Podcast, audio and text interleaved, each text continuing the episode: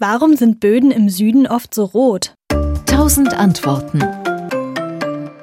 Ja, das hat mit dem Klima zu tun, aber zumindest am Mittelmeer auch mit den dort typischen Gesteinen. Diese leuchtend roten Böden, die kann man in Italien sehen, in Spanien, auf dem Balkan bis runter nach Griechenland, aber nicht nur dort, sondern auch noch weiter südlich in den Tropen. Also vielerorts in Afrika, Südamerika und Südostasien gibt es diese roten Böden. Und die erste Erklärung ist, die rote Farbe ist oxidiertes Eisen. Also es ist das gleiche Rot wie bei einem verrosteten Stück Eisen. Es gibt aber jetzt verschiedene Arten, wie diese Böden entstehen können.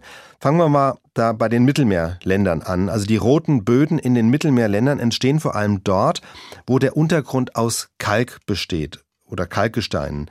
In den Bergen in den Mittelmeerländern gibt es ziemlich viel Kalk. Jetzt enthält Kalk eigentlich nicht besonders viel Eisen bekanntlich, aber in Kalkstein sind immer auch kleine Mengen eisenhaltiger Minerale eingeschlossen. Und jetzt passiert im Lauf vieler Jahrtausende Folgendes. Kalk ist ja dafür bekannt, dass er sich unter bestimmten Bedingungen in Wasser auflöst, so entstehen ja auch Tropfsteinhöhlen. Das passiert aber auch an der Oberfläche und wenn sich das Kalkgestein im Wasser auflöst und abtransportiert wird, dann bleiben die eisenreichen Minerale, die da eingeschlossen sind, vielleicht nur ganz in ganz kleinen Mengen, die bleiben zurück und reichern sich im Laufe der Jahrtausende an. Das ergibt dann so einen eisenreichen Lehm und der verwittert dann. Und dann kommt das besondere Mittelmeerklima dazu. Im Winter ist es feucht und kalt, im Sommer heiß und trocken und dieser Wechsel aus feucht und trocken begünstigt eben diese Rostbildung, wenn man so will, also dass das Eisen in den Böden oxidiert und diese rote Farbe bildet.